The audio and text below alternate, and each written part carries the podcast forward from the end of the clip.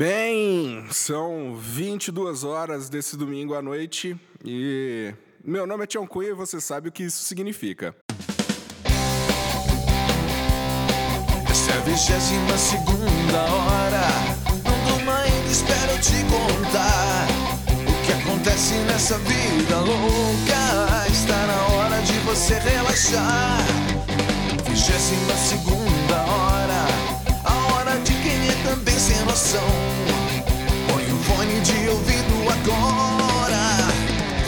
Começar a diversão. Bem, uma boa noite. É, eu sou o Tião Cunha em uma parceria aqui com a Rádio Touro Rock. Eu venho trazer para vocês o 22 hora. Ah, O show oficial para acabar com o seu final de semana. Ele é uma mistura de talk show, vai ter um pouco de humor, vai ter um pouco de informação, umas entrevistas também, para você poder ir dormir sem preocupação e acordar com essa semana nova zerado e tudo tranquilo. Ah, nosso show, como qualquer tipo de show de rádio antigo e clichê, ele tem interação com você, ouvinte. Você pode mandar um e-mail pra gente no 22hpodcast.gmail.com 22hpodcast.gmail.com 20 no 22 numeral, então fica 22hpodcast.gmail.com você pode procurar a gente no Twitter, no arroba 22 hora, que também é um Curious Cat. Então você pode mandar pra gente aquela pergunta anônima aí. E nessa pergunta anônima, cara, correio elegante, fórmulas científicas, o que você perguntar eu vou estar respondendo, ok? Também nossa participação por WhatsApp no DDD 017 99625 6557. 99625 6557, ok? E, cara, como é um programa que você pode pedir música e tal, a gente já tem o nosso primeiro pedido de música aqui, que é o do meu querido amigo, Bruno Tupete, que também é colaborador aqui da rádio. Vamos lá, vamos ver o que ele quer. Salve, salve, Tião. Maior cozinheiro dessa quarentena. Bruno aqui falando. E eu queria pedir uma canção aí pra começar bem a semana, dormir bem hoje, acordar bem na segunda, né? A minha canção é que eu, que eu quero escutar agora é Sweet Jane, do Velvet Underground. Beleza?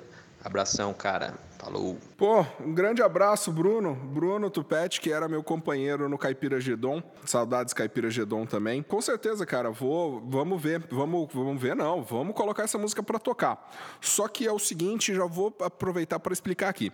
Como o meu programa, além de ele estar na Toro Rock, ele também vai estar no iTunes, no Spotify, em outros agregadores de podcast, eu vou evitar um pouco de vou separar ele em duas partes. Como que isso vai funcionar? Eu vou colocar primeiro a parte de áudio das entrevistas, eu falando algumas besteiras, alguma parte de humor, e depois que o programa acabar, para quem está ouvindo na Rádio Touro Rock, é só continuar que vai ter toda a seleção de músicas do podcast. Para você que não está na, tá na Rádio Touro Rock, mas quer ouvir essa seleção de músicas, é só ir no Spotify e procurar a playlist 22 hora que vai estar ela lá, ok? Então essa, esse bônus fica, fica aí só para quem é ouvinte da nossa rádio comunitária, da nossa rádio Touro Rock, ok? Vou começar aqui ah, fazendo uma recapitulação. Meu plano, na verdade, meu plano era fazer uma recapitulação do, do ano de 2020, um ano que já começou conturbadíssimo, né? E com isso a gente conversou com o Walter da cervejaria Guilda e tivemos uma conversa muito legal, então acho que hoje vai ficar só essa conversa mesmo para vocês ouvirem, ok?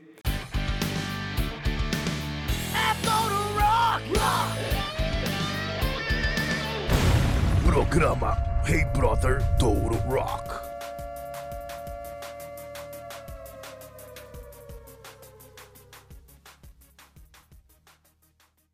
O ano começou errado já, né, cara? É, com toda certeza. Esse ano para cerveja artesanal ele começou estranho, né? Você tinha no final de 2019 um movimento violento de abertura de novas fábricas, né? A gente passando de 1.200 CNPJ de cervejaria no país na- no final de 2019 com um viés de esse ano continuar com um crescimento muito grande e de repente você vira o ano aí vem pré-carnaval esse impacto violento para o meio artesanal de uma das marcas mais renomadas, né, de uma das marcas mais é, importantes né, do meio cervejeiro artesanal brasileiro, envolvida aí nesse escândalo estranho até certo ponto de contaminação de clientes por um produto que teoricamente não teria como estar presente na, na bebida deles. Né? É, um, é um caso muito particular, né? Vamos fazer, vamos, vamos fazer aí. Se tem aí o, o, os primeiros casos foram em Belo Horizonte, certo? Acho que todos certo. os casos se concentram em Belo Horizonte. E a princípio é... não se sabia o que era. É, tem alguma coisa também, parece que ali em Ouro Preto, mas é, grosso modo é tudo é, Belo Horizonte, grande Belo Horizonte, né? Vamos chamar ali de região metropolitana de Belo Horizonte. A princípio você tem ali um rapaz e o sogro, né? Um, duas pessoas de uma mesma família. É, o sogro, se eu não me engano, é Peixoto, o Pascoal.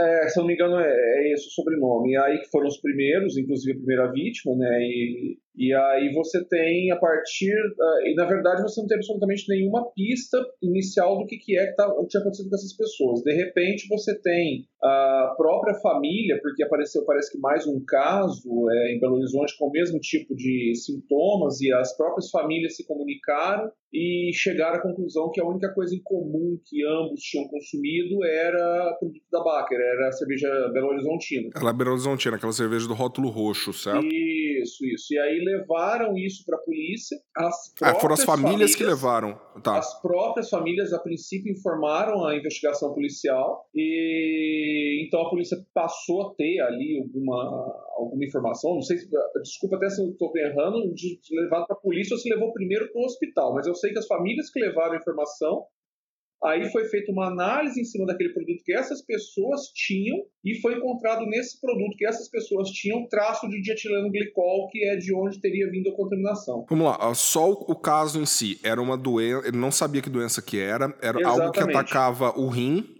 Dava uma... Isso, isso. E também uma... atacava o sistema nervoso. Isso, era uma doença é, neurológica e renal, né, que bastante rara, pela uma síndrome, né, bastante rara. Uh, e aí você, essa síndrome, pelo que depois a gente foi aprendendo a respeito, né, essa síndrome ela é, se caracteriza por geralmente ser algum tipo de intoxicação gravíssima que leva a isso. E, e aí o dietileno glicol é um produto tóxico suficiente para gerar esse tipo de, de reação no corpo, né?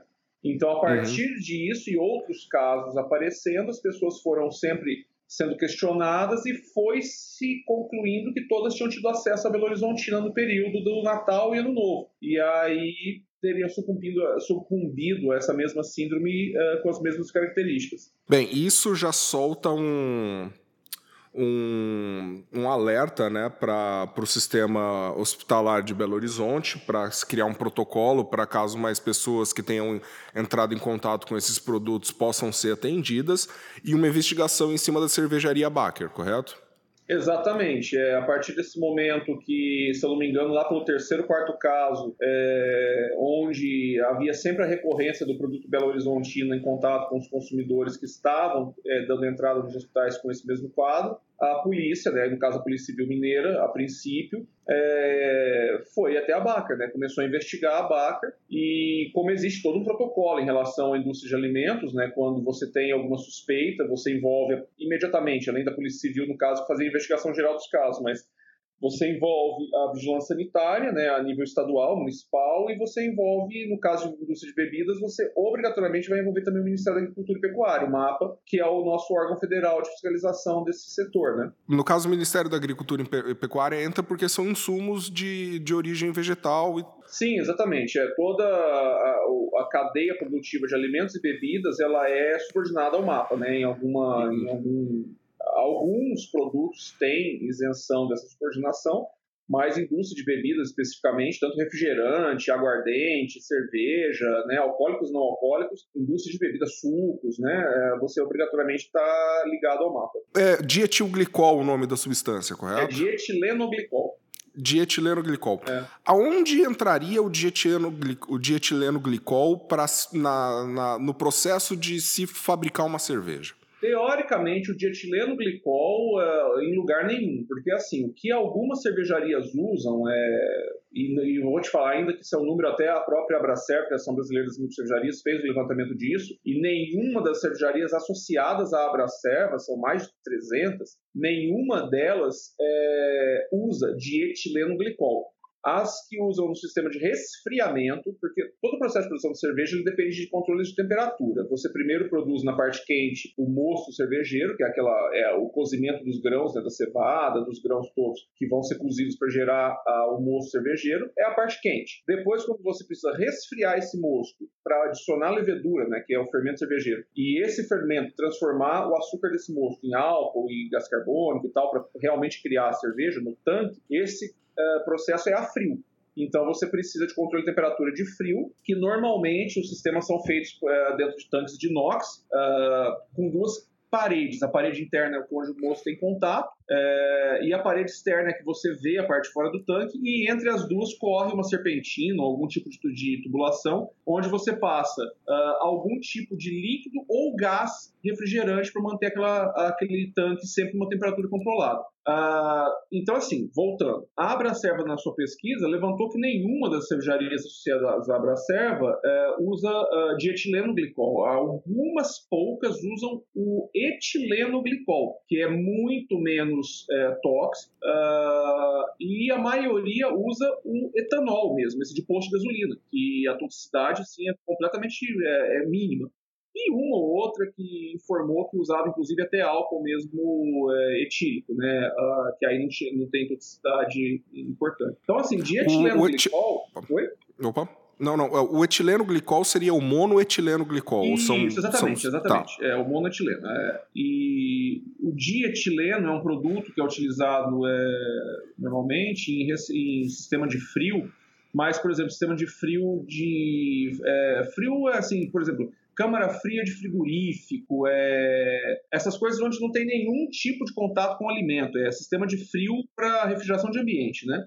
Não, era o, que, era o que eu ia falar. Ele é até, ele é até conhecido popularmente como anticongelante, né? Isso, é o que vai no radiador de carro. Quando você tem, por exemplo, na Europa, Estados Unidos, que são frios é, muito grandes do ambiente, né? Que você precisa evitar que o sistema de refrigeração do carro é, congele, né? Você usa isso tal, mas é coisa que não é usada de forma alguma em lugar é, é, em alimentício. Tá. É. Uh, só, fal... só voltando um pouco, uh, quando você fala dos tanques, é aquele típico tanque que a gente imagina quando a gente imagina uma cervejaria, aqueles tanques isso, altos. Isso, isso, isso. O tanque é aquele tanque cilíndrico, né, que tem um fundo cônico. Uh, esse tanque cilíndrico ele guarda cerveja lá, né? normalmente eles são verticais, alguns até são horizontais, mas a maioria são verticais, aqueles tancões compridos, que o fundo dele é um cone para justamente todo o sedimento da cerveja, né? o, o fermento tal, escorrer para esse sedimento, é, pra, desculpa, para esse cone e ser extraído para deixar a cerveja limpa dentro do, do, do, tanque. E esse tanque, a parte mais importante do trabalho dele dentro do, do, do processo de produção, é manter a cerveja uh, sempre com temperatura controlada, seja fermentando uh, na, na faixa de 12 a 20 graus, dependendo do estilo de cerveja, seja maturando, que depois é o arredondamento final da cerveja, que é feito perto de zero, menos um de temperatura. Então, por isso, principalmente no país quente como o Brasil, uh, o sistema de frio é importantíssimo. Você tem, no caso da Europa, Estados Unidos, em épocas que são inverno, você tem quase que o oposto. Você precisa botar líquido quente no tanque para manter a temperatura da cerveja acima de zero, né? Aqui no, no Brasil você vai precisar sempre resfriar o tanque e é onde entram esses líquidos é, que permitem você atingir pontos de frio abaixo de zero, né? Por exemplo, os álcoois em geral aí mistura de álcool água, né, que você consegue fazer esse líquido circular dentro do tanque, na parede do tanque, a menos 10, menos 15 graus, e com isso você mantém o tanque frio é o suficiente para fazer com que a cerveja fique lá dentro da temperatura correta. Ah, aí na guilda, qual, qual produto você usa para fazer essa resfriação, esse resfriamento, quer dizer? Eu uso aqui na guilda mistura de 20% de etanol, de posto de gasolina, né, esse etanol nosso padrão, com água. Então, é, isso me dá uma, um ponto de congelamento da água abaixo dos 10 graus negativos e é mais que o suficiente para poder controlar meus tanques aqui. Tá, então então a gente vê aí que tem toda uma, uma certa cadeia no Brasil de, de, de Como é que é o nome da, do, do, grupo que você falou que coordena o negócio de cerveja aqui? A Associação Brasileira da, das Micro Cervejarias, a Abracerva, no caso, que, que é a Associação Nacional das Micro Cervejarias. Né? Você tem uh, vários grupos. É, uh, você, por exemplo, tem o Sindicato da Indústria de Bebidas, que é o SIM de Bebidas, é, que em Minas Gerais, inclusive, é presidido é, pelo dono de uma das, das cervejarias mais é, tradicionais também das micros lá de Minas, que é o Marco Falcone. O Sim de Bebidas aí ele, ele envolve todo mundo, é tudo que é bebida, água, suco, refrigerante, e abre a serva das micro cervejarias. Outra coisa que eu fiquei na dúvida, uh, no caso da Abracerva, como você falou, uh, ela recomenda usar tais produtos ou ela, ou ela delimita o uso de tais produtos? Uh, o que, não, que eu estou querendo não, dizer? Não. É, não havia, até o caso Baker, não havia nenhum tipo de parâmetro de legalidade ou ilegalidade no uso de qualquer tipo de sistema refrigerante para a indústria de bebidas em geral, não só cerveja, né? Esses produtos são usados, fique claro, não só para cerveja, refrigerante também usa e, e outros produtos que dependem de frio. Uh, após o caso Abracerva, aí sim, o novo manual de boas práticas indicado pela, pela Abracerva uh, recomenda o uso ou do etileno glicol mesmo, né, ou do, do monoetileno glicol, uh, ou do etanol, ou de algum outro álcool de baixo nível tóxico. Né. Bem, a Baker se manifestou falando qual produto ela usava? Então, a Baker, aí que vem a parte interessante, assim, que é, que é onde eu falo assim, que é um caso até difícil de entender. Porque, assim, a Baker, ela alega em todo o processo, e isso está aberto aí, as informações são públicas, ela alega que nunca é, realizou a compra de um litro de dietileno glicol na história dela, que ela sempre utilizou o monoetileno glicol. Sim, é, aqui numa só para, aqui numa pesquisa rápida que eu fiz né, nesses dias para coisar, tem uma entrevista com a Paula, Paula Lemos, que eu acho Paula que Lemos. é Lebos, representante, é, é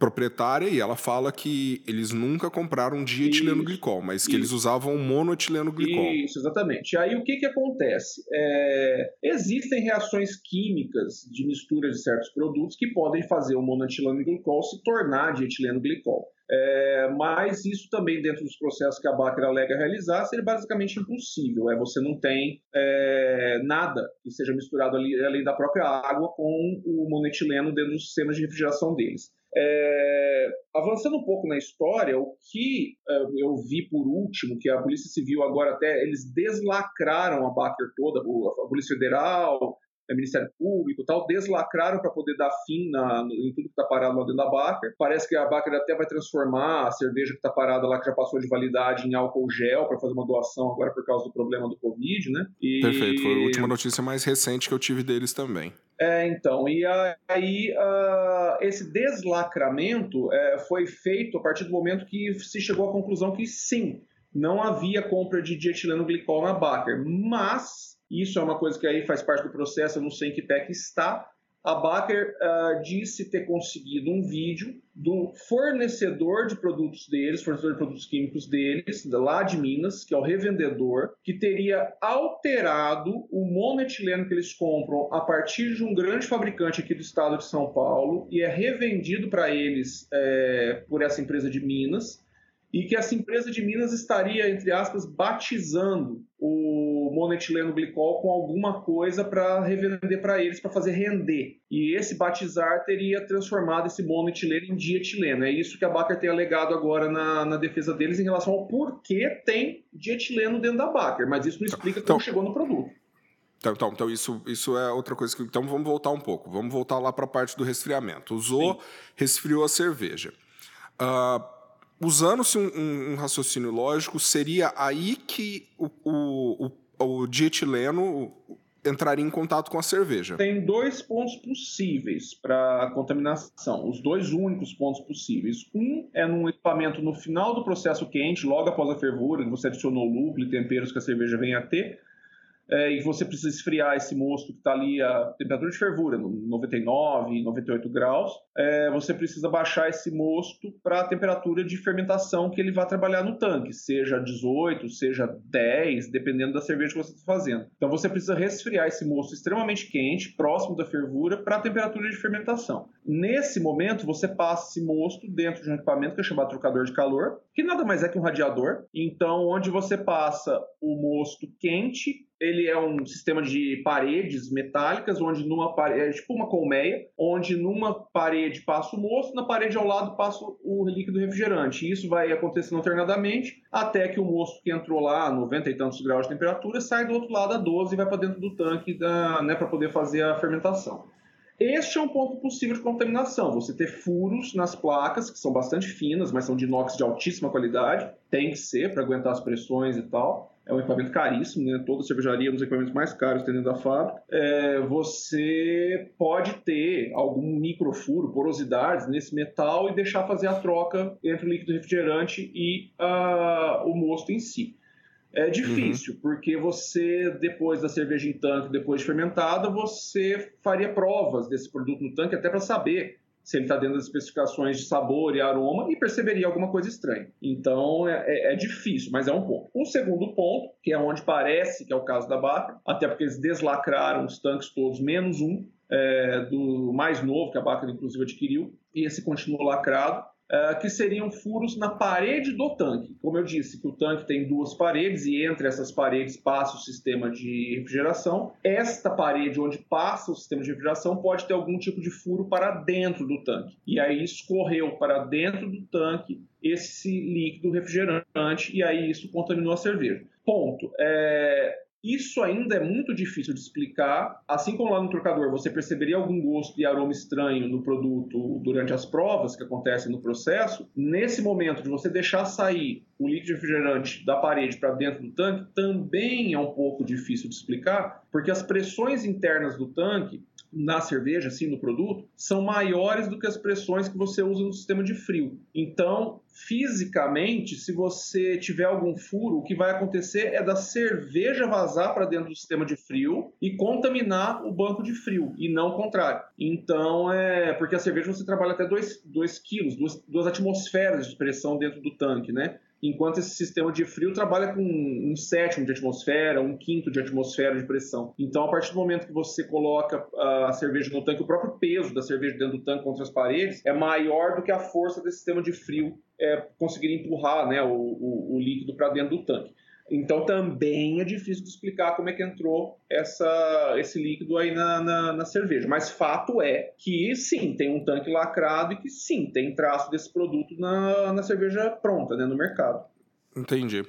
Ô Walter, e esse tipo de cerveja, ele passa por algum processo de teste uh, da cervejaria? De Obriga... sabor, você mesmo falou. Não, Obrigatoriamente tem que passar obrigatoriamente, vamos falar de micro cervejaria e de grande cervejaria. Na grande cervejaria, toda grande cervejaria tem um laboratório extremamente sofisticado, com todo tipo de análise, é, com técnicos, todo tipo de análise durante todo o processo, não só para manutenção de padrão, mas principalmente para redução de custo. Então, a partir do momento que na grande cervejaria você testa tudo, você sabe onde você está tendo desperdício de alguma coisa que você pode melhorar o custo e aumentar a margem de lucro. Isso é o padrão da grande cervejaria.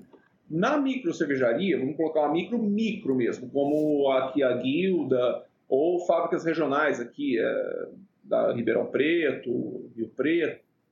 Nós não temos é, nenhuma micro. Então, vamos chegar na Baca. A gente não tem nenhuma micro aqui por perto, hoje, micro, micro, a não ser Colorado, Ribeirão, que pertence hoje à Ambev, mas que tenha grandes laboratórios todo o processo das micros aqui é feito é, de forma realmente sensorial, você prova os tanques em relação a aroma, sabor, verifica a cor, tal, né? passa no máximo num, num, num, num prisma realmente para ver se as cores estão ok e tal mas é, você faz periodicamente por questão da própria micro e depois se o mapa vier fazer uma análise da sua fábrica eles vão pedir para verificar seus dados, seus laudos. É, você precisa pelo menos semestralmente estar com alguns laudos é, do seu produto acompanhando é, como é que está o produto em relação ao que você cadastrou no mapa lá a sua receita no Ministério da Agricultura que você está realizando. Então você periodicamente manda produto para fazer análise periodicamente manda. A Baker ela já estava numa posição em que a Baker tinha laboratório próprio e não um laboratório do tamanho de um laboratório de uma Ambev, de uma Heineken, mais um laboratório bem montado, onde tinha teste uh, dentro dos lotes deles, né, eles faziam amostragem para verificação de álcool, verificação de cor, verificação de tudo. Então, uh, pelo menos uh, oficialmente, a Baker informa que realizava esses testes e que não foi percebido. Mas assim, o teste específico para o, etileno, o dietileno glicol, esse simplesmente não existe, você não faz. Nem quando você manda é, a, analisar num laboratório é, a tua cerveja, né, teu produto, um laboratório oficial que faça esse tipo de análise, isso não é olhado. Você faz teste é microbiológico normalmente, para saber se tem algum contaminante, né, assim, mas contaminantes biológicos. Algum tipo de bactéria, alguma coisa assim, fungos. Agora, em relação a dietileno glicol, ninguém testa, porque é uma coisa, ou pelo menos não testava, né? Porque é uma coisa tão é, é, absurda de se imaginar que acontecesse por todos os processos que ninguém testava isso mesmo. E aparentemente isso não influenciou no gosto ou em nada na cerveja, porque senão as próprias pessoas iriam estar achando o gosto ou a cerveja é, estragada, alguma coisa assim, certo? É, exatamente. E aí vem o, o, problema mais estranho dessa história toda, assim, porque uh, conversando com outros amigos cervejeiros, assim, mais especializados, por exemplo, é, na área química mesmo, engenheiro químico e, e pessoas assim diplomadas mesmo para a área específica dessa, dessa dúvida uh, o volume de dietileno glicol ingerido por alguém para que realmente ele fosse tóxico a ponto de provocar paralisação dos rins e levar até a óbito mesmo a pessoa, não sei que a pessoa tivesse já um, uma, uma, um problema renal crônico gravíssimo e parece que não é o caso de alguns dos falecidos aí, infelizmente, é, parece que nem, não tinham nem problemas renais crônicos tão graves, é, o volume ingerido de, de etileno glicol tem que ser muito alto, é coisa de aproximadamente um litro de etileno Nossa.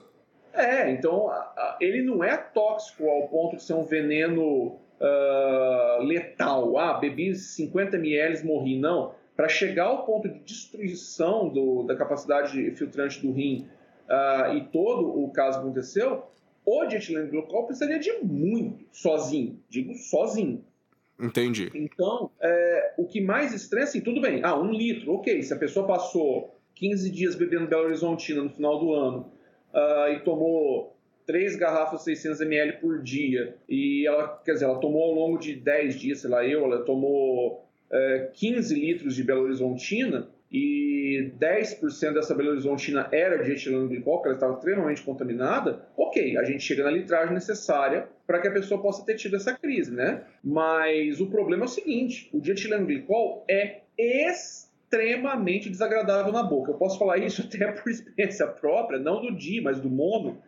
É, a gente que lida com cervejaria e assim, principalmente com a parte de chopeiras, né? Esses bancos de frio de chopeira, de bar grande, restaurante, eles costumam eles usam monoetileno, exatamente. É, no banco de frio usa monoetileno. É um sistema diferente do tanque, é, mas é a mistura com água e monoetileno glicol. E você, às vezes, quando você vai mexer com monoetileno glicol, você suja a mão, então você uh, vai fazer trasfega de uma bombona para o outro e você faz aquela coisa bem brasileira de colocar a bombona numa parte, num lugar mais alto, sugar com uma mangueirinha para jogar para baixo, igual quando você vai tirar para colocar combustível no carro a partir de uma bombona e você uhum. acaba sentindo o gosto do produto. E o, o monoetileno glicol é a mesma coisa que você pegar um adoçante é, dietético desses de tubinho a gotas e pôr puro na boca. Ele é extremamente doce com aquele amargo de fundo.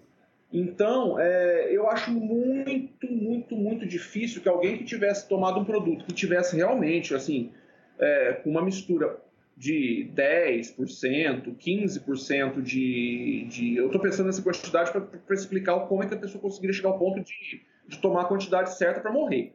É... A linha de raciocínio que você fez ali do, dos 15 exatamente, dias. E... Exatamente. Tá. É, para a pessoa beber essa quantidade de, de, de etileno glicol é, num produto que é cerveja, no caso da Belo Horizontina, que é uma cerveja bastante leve de sabor, e a pessoa não perceber que tem alguma coisa errada no produto, sabe? É que ele tá com um gosto completamente adulterado. É muito estranho, é muito estranho. É, como é que essa quantidade de produto chegou no corpo dessas pessoas para poder gerar essa, essa síndrome a partir de uma cerveja ter um sabor muito leve. Se a gente estivesse falando de uma cerveja da Baker potente, de lúpulo, uma IPA, da série Três Lobos, alguma coisa que mascararia né, muito desse uh, sabor estranho, uh, é um pouquinho mais fácil entender. Agora, a Belo Horizontina é muito suavezinha, né? Ela é a cerveja, vamos chamar de combate da, da, da Baker, né? Ela é para agradar a todos os públicos.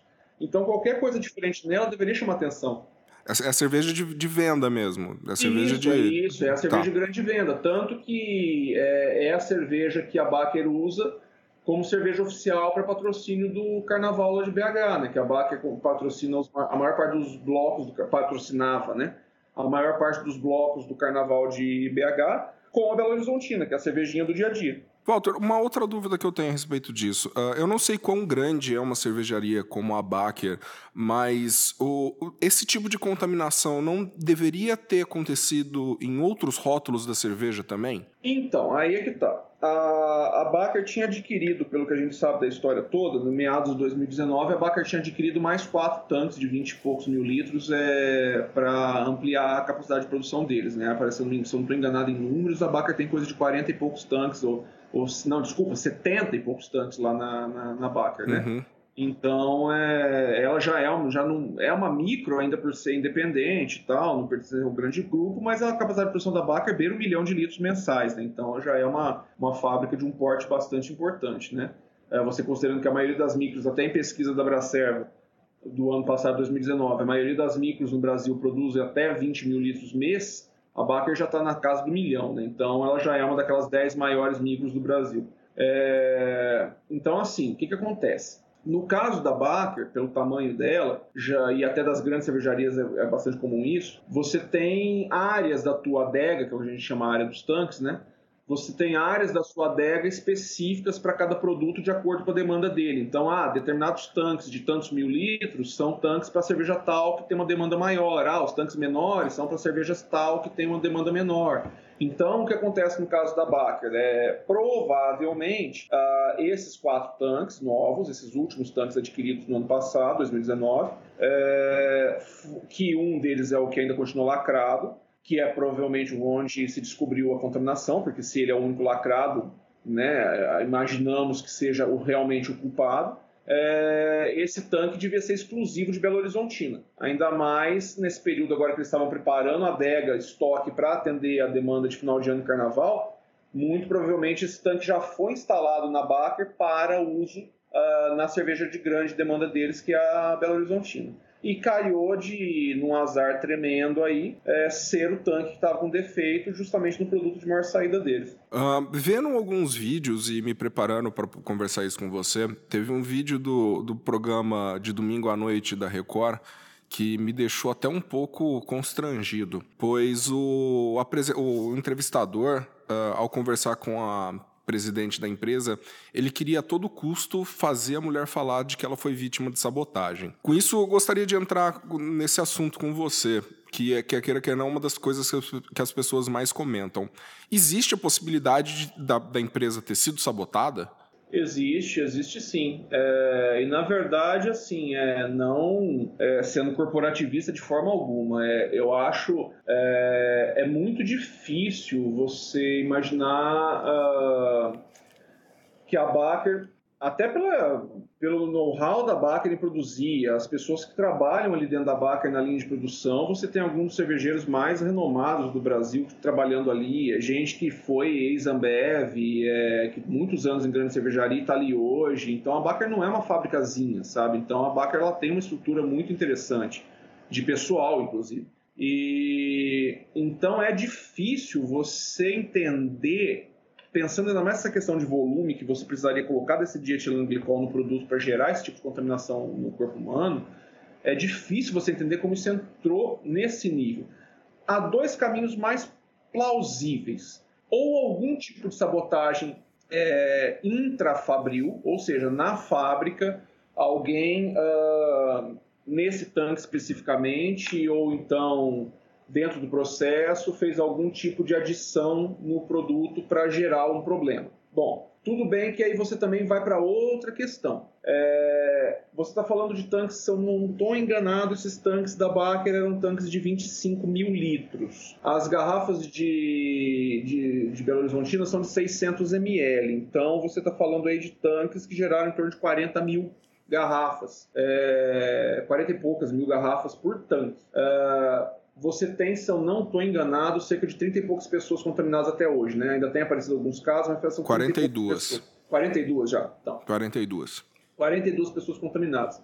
42 pessoas contaminadas em 40 e tantas mil garrafas no mercado. Então, é, existe uma possibilidade, talvez até de você ter tido algum tipo de sabotagem extra-fábrica. Em algum distribuidor, revendedor, algum estoque, em algum lugar, você ter feito, que é muito comum, é você ver, vira e mexe, você pega reportagens desse tipo da Polícia Federal, do MAPA, prendendo grupos que adulteram garrafa de cerveja, né, que pegam lá uma marca regional baratinha e colocam rótulo de uma grande cervejaria e né, fazem a venda por preço maior tal. Assim como você também tem o um mercado negro de tampinha de garrafa não é para poder reutilizar para isso, né?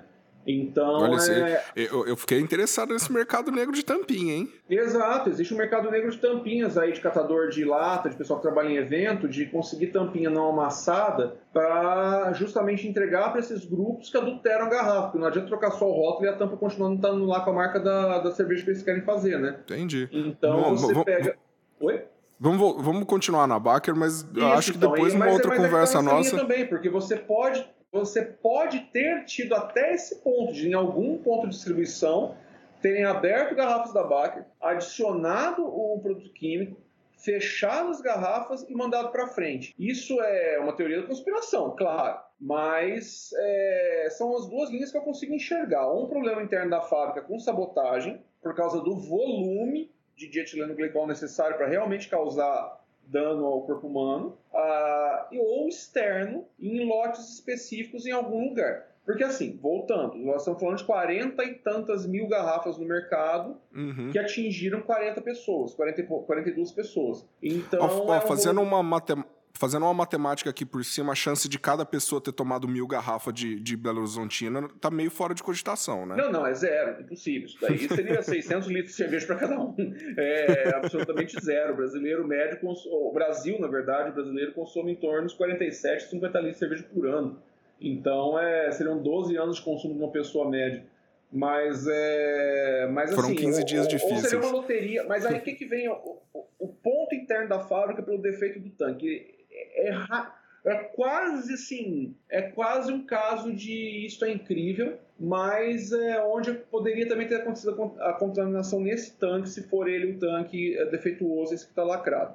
No final do processo de invase, quando o tanque já está quase chegando ao fim, já está ali a cerveja, os últimos, pelo tamanho do tanque, de 25 mil litros, vamos colocar o cone dele, deve ter alguma coisa como 600 litros, 500 litros por ali. É, nesses últimos 500 litros, que vão gerar aí é, mil garrafas, nem, isso, vão gerar 800 garrafas, é, nesses últimos litros do cone do tanque é onde está o furo, né? É onde está o furo que está deixando passar o líquido refrigerante para dentro do tanque. Então, assim, nesse momento final do invase, você já quase não tem cerveja fazendo peso dentro do tanque. A pressão interna do tanque já caiu bastante, porque você está tirando o produto né, para o sistema de invase, está lá invasando automático e a pressão está caindo dentro do tanque. E você quase não tem mais produto fazendo pressão na parede. Então, automaticamente, o furinho ali onde está saindo o sistema de frio para dentro do tanque fica exposto e começa a esguichar para dentro do tanque, porque não tem mais a cerveja na frente fazendo um tampão natural. E aí esse produto esguicharia para dentro do tanque nos últimos litros do tanque, explicando um número muito menor de garrafas que foi para o mercado contaminado. Essa é a explicação técnica possível, mas ela é tão difícil de acontecer que é, é, quase tão conspiratória quanto as outras duas, contra a contaminação externa, quanto a contaminação por é, algum funcionário, alguém que fez um atentado interno na fábrica, ou, né, ou essa mesmo da, do defeito técnico do, do, do, tanque. Mas tirando o fator humano, vamos tirar o fator humano. Ó, ninguém foi lá e fez nada contra a Baker. Essa é a única explicação. É o ponto de fissão, o ponto de vazão do tanque está estrategicamente colocado nesse lugar do cone e aí isso só ter contaminado os últimos litros de invase. E aí explicar também que de um tanque de 40 e tantas mil garrafas, chegou no mercado uma quantidade que só atingiu essa quantidade de pessoas. Você não teve assim, pelo menos não em casos, em casos tão graves, mas você não teve mais de centenas de pessoas pelo, pelo estado de Minas atingidas, né? Uh, legal que a gente já está falando do invase, do número de garrafas e tal. Uh, foi feito um, meio que um recall, uma, uma chamada de volta desses produtos. Como é que é a logística para se chamar de volta para fazer um recall de cervejas que foram distribuídas quase, pelo menos no, no, estado inteiro e com certeza algumas garrafas a nível nacional? Então, no caso da Baker, eu tenho alguns amigos aí de distribuidor, vendedor que passaram por isso. No caso da Baker, o que acontece é o seguinte: o mercado cervejeiro micro, micro cervejeiro, ele não é tão pulverizado quanto o mercado de grande cervejaria, né? Você não é uma Ambev que tem uh, dezenas, se não centenas de pontos de venda em cada município do país, né? Você tá. tem, no caso do mercado micro cervejeiro, muitas vezes aqui em Barretos, por exemplo, é, você vai encontrar Baker em um ou dois lugares. Você não tem essa. Exatamente, você não tem essa, essa distribuição de pontos de venda. Então, nesse caso, é, fica mais fácil a partir do momento que vocês deu uma luz vermelha. Opa, temos um problema com a Baker. Todo mundo que comprou Baker para revender tá, já está ciente. Então já, opa, eu tenho Baker em estoque, paro de vender imediatamente. E o cliente que comprou Baker através de rede social, que fica sabendo e tudo mais, guarda essa cerveja em casa e ou procura o ponto de venda para devolução. Então, pelo que eu percebi nesse problema da Baker, não foi tão difícil, pelo menos, de parar o produto na, na prateleira, ou parar o produto no, na, na, casa do consumidor. Eu mesmo tenho amigos que me mandaram foto brincando, falaram, oh, eu tenho essas três Baker aqui na, aqui em casa, o que eu faço com elas, né? É, gente aqui da região, que, que tinha Belo Horizontina em casa e não usou. Ah, no final das contas, a recomendação foi de remover todos os produtos da Baker, não só a Belo Horizontina, porque como não se tinha noção ah, do tamanho né, da, da contaminação dentro da fábrica, Chegou-se no começo a falar de que a água de uso no processo da Baker estava contaminada, e depois voltou-se atrás que não tinha prova nenhuma disso. É... Aí toda a cerveja da Baker foi recolhida, ficou parada nos pontos de venda, né? E parece que a fábrica é, nos... começou um processo de, de busca desse produto, né? Para que ele fosse devolvido lá para a Baker. Uh, eu sei que também parece ter um problema que a Baker não, é, ela tinha prometido retomar e devolver os valores né, para quem tinha comprado é, os produtos, mas não foi possível, parece também que a Baker está com todos os valores em conta e, e mais um valor uh, previsto para as indenizações é, bloqueado, né? o CNPJ da Baker está com, tá com esses valores é, bloqueados, então eles não têm condição financeira, parece, de fazer essa recompra do produto também. É, os bloqueios da Baker começaram em 5 milhões, subiram para 50 depois subiram para 100 e depois diminuíram é. para 95. Exato, parece que, é, que agora esse, essa diminuição é prevista de acordo com o número de pessoas que já se considera que ninguém mais, não vai surgir novos casos, né, por causa do tempo, e que esses 45 seriam suficientes para pagar os seguros, as indenizações, né, para as indenizações, pessoas. isso mesmo. É. E aí então, e aí essa, inclusive eu via algumas entrevistas da Paula Lebos lá, que é a diretora de marketing sócia da Baker, é, informando isso, que eles estavam com dificuldade de pagar a, ou de ajudar mais as famílias das pessoas que tinham sido contaminadas por causa dos bloqueios é, judiciais aos valores da Baker. Né? E, e, com isso, é, o fato curioso é que, na verdade, foi o próprio álcool que até ajudou a salvar as vidas das pessoas, né? Porque o tratamento era vamos colocar álcool para esse rim trabalhar e tirar esse, esse essa molécula é, daqui, né? o... né? Álcool é um diurético natural, né? Até aquele ponto que, a não ser claro, alguns remédios têm é, interação medicamentosa com álcool e podem ser potencializados, né? Principalmente psicotrópicos, tal. Você não pode beber com álcool de jeito nenhum. Mas o pessoal geralmente pergunta: ah, eu estou tomando antibiótico, eu estou tomando anti-inflamatório, eu posso beber? O problema é que realmente você vai, é, a maioria deles pelo menos, você vai expulsar mais rápido do teu corpo e eles vão perder a eficiência, né? Enquanto você, por exemplo, teria que tomar um anti-inflamatório a cada 8 horas e você bebe, é, além de sobrecarregar um pouco o rim, porque o anti-inflamatório já é alguma coisa que ataca o rim, é, você também vai é, tirar ele do corpo mais rápido, né? E ele vai perder eficiência. Então o álcool acaba ajudando isso também. Ele é um diurético natural. Né? Walter, a conversa foi muito boa. Uh, termina aqui com a gente, fala um pouco da guilda, como é que tá a situação de quarentena aí com vocês. Então, cara, a Guilda é uma cervejaria que já está aqui em Barretos desde, assim, como fábrica, né? Desde 2015, né? A gente começou aqui com um projeto de clube de cerveja ainda lá em 2013, depois aí evoluímos para cursos de cerveja, depois a fábrica, né? A gente inaugurou aqui como fábrica em 20 de agosto de 2015. É... E desde então a gente está trabalhando aqui uh, venda local, regional, né, aqui em Barretos, e tivemos, tivemos eu digo hoje, porque está fechado, né? Nosso bar aqui ao lado da fábrica, né, que é o bar, o bar da fábrica, aqui é o Tap Box. E devido a tudo que está acontecendo esse ano, a gente está com o bar fechado, mas a fábrica continua aqui 100%. Eu estou praticamente é, cervejaria de um homem só, né, como eu, eu toco a fábrica... Oh, é, exatamente. Como eu toco a fábrica inteira aqui sozinho, né? Toda a parte de produção e tal, é, sempre fui o, o cervejeiro aqui da fábrica também. Então, eu tenho meu assistente que está vindo realmente me ajudar nas produções em dias específicos para aguentar um pouco mais, que a minha idade já não está permitindo eu carregar saco de malte com tanta tranquilidade como eu carregava uns anos atrás. e mas eu tô aqui de vento em popa, cara. Eu fiz pro, a promessa em redes sociais que a guilda não vai deixar Barreto sem cerveja artesanal e enquanto durar a quarentena eu tô aqui produzindo, enchendo o tanque, retomando estoque e entregando aqui na porta, vendendo em growler nas garrafinhas PETs nossa de um litro ou barris de pequeno porte também. Quem tá em casa no núcleo familiar querendo é, dar uma animadinha no final de semana na quarentena, barrilzinho de Sem 10, festa, de 15 litros eu tenho também, pressa chopeira e tudo certinho. E os growlerzinhos de um litro, né? Para o casal que está aí também é, aprendendo a conviver 24 por 7 nessa quarentena, com uma cervejinha artesanal para deixar mais animadas as noites também, eu também tenho aqui na fábrica sempre. O bar a gente não tem previsão nenhuma de quando volta, né? E, e sinceramente eu espero que é, para o bem geral não volte tão cedo. Eu acho que ainda não é momento da gente estar tá nem pensando conversar em reabertura de espaços é, de integração social. A gente está muito cedo ainda em tudo que está acontecendo para isso. Então eu espero que o bar ainda. Espero não, acredito que o bar ainda vai ficar um bom tempo ainda fechado. Mas a fábrica, a gente, pelo menos para agradar, agradar e animar as tardes e noites aí, porque agora é sextou todo dia, né? Não tem mais problema de você falar sextou segundo, sextou terço, sextou quarto, porque é, a tendência é que você fique em isolamento, né? Então não tem mais esses dias certos da semana para passar por aqui, pegar uma garrafinha de um litro e se divertir em casa. Eu particularmente recomendo bastante os barrilzinhos aqui em casa, direto a gente pega. É, então, quem tem o equipamento hum. próprio e tal, facilita muito a vida nesse ponto também, né? Então aí é, oh.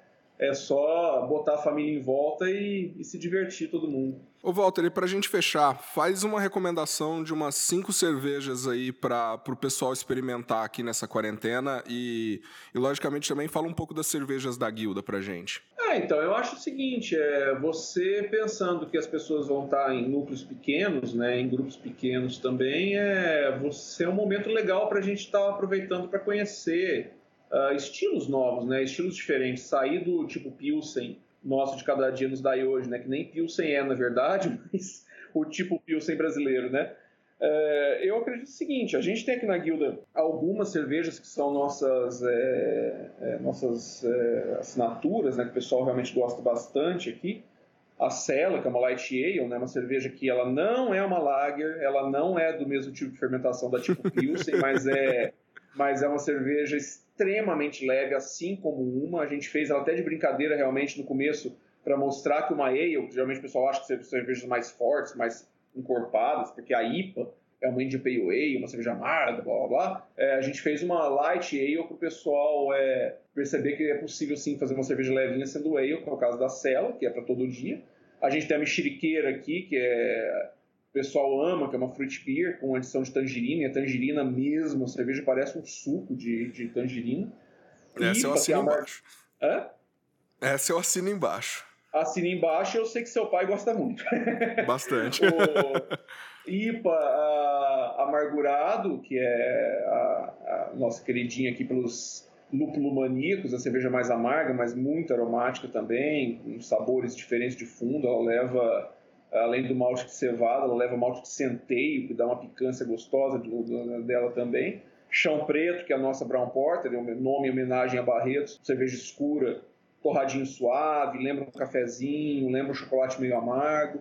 É, e essas cervejas, assim, são as nossas assinaturas. Eu acho que nessa época de quarentena, já que as pessoas estão em casa e têm a chance de experimentar, é, não só, por exemplo, essas cervejas da Guilda é, são, obviamente, advogando em causa própria, são uma ótima pedida, mas mesmo as cervejas que você encontra no supermercado, aqui em Barretos, alguns estilos belgas, que devem agradar bastante, você pegar uma blonde, uh, falando até da Ambev, mas é Aleph, tem aí no meio dos supermercados, é uma blondezinha super agradável, que eu acho que o pessoal é uma forma de começar a conhecer sabores diferentes. A gente aqui nas redes de supermercados de Barretos tem acesso a algumas dos, fabricantes também artesanais, é, micro-regionais. Você pegar aqui a Invicta de Ribeirão, tem representação em algumas redes de supermercados aqui em Barretos, então você acha uma, um portfólio legal de cerveja deles ali também. Então, assim, dá, eu acho que nesse momento, principal que eu deixaria até de mensagem para falar do que experimentar nessa quarentena é dar a chance para o local, sabe? Tentar, eu obviamente estou aqui em Barretos, mas quem estiver ouvindo a gente que isso vai estar tá disponível em muitos lugares, é sempre pensar o seguinte, tentar buscar quem é da tua cidade, quem tentar buscar quem é da cidade do lado, porque eu acredito que agora 2020, 2021, até 2022, o diferencial para que o mercado continue existindo, das micros de todas as áreas, micro cervejaria, microvinícola, microcachaçaria e vão para alimentação também, os pequenos fast foods, uh, os hamburguerias artesanais, é, tentar dar foco de comprar dessas pessoas, comprar do micro, comprar do local, é, vai ser muito importante. Se o seu dinheiro ficar na sua cidade a partir desse ano, até que tudo isso acabe, que volte ao normal a economia, que as coisas comecem a andar normalmente, é, vai ser muito importante isso. Você deixar de dar o teu dinheiro para uma grande rede de alimentação ou de bebida, ou produtos de grandes é, marcas, e dar o teu dinheiro para essas pequenas empresas, vai fazer cada vez mais diferença, porque uh, o mercado vai precisar muito disso. A gente está passando por um momento muito difícil, uh, os apoios estão uh, sendo realmente dúbios, muito difíceis de ser conseguidos e é, muita coisa para inglês ver. Uh, então, automaticamente, cada vez mais essas pequenas empresas estão precisando do apoio de quem mora perto delas. Cara, perfeito. Uh, tinha falado que a gente ia conversar uma meia horinha só, mas estouramos bastante o tempo aí. Eu quase não falo. não, não, mas cara, foi, tá, a conversa está sensacional. Uh, muito obrigado por ter participado desse meu novo obrigado projeto aqui e espero ter novamente essa conversa e às vezes tomando até uma cervejinha junto outra vez, quem sabe. Assim uh, espero. Opa, quer recomendar alguma coisa, deixar alguma palavra final?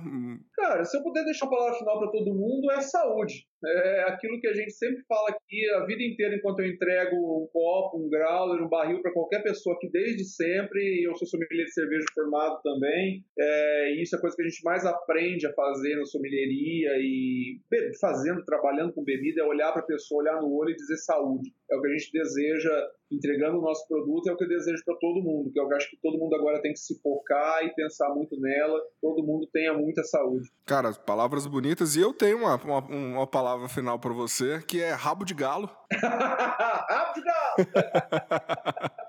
Essa é a ah, mas, cara, é, mas obrigado mesmo e até a próxima, viu, Walter? Obrigado, precisando, tô por aqui. Saúde!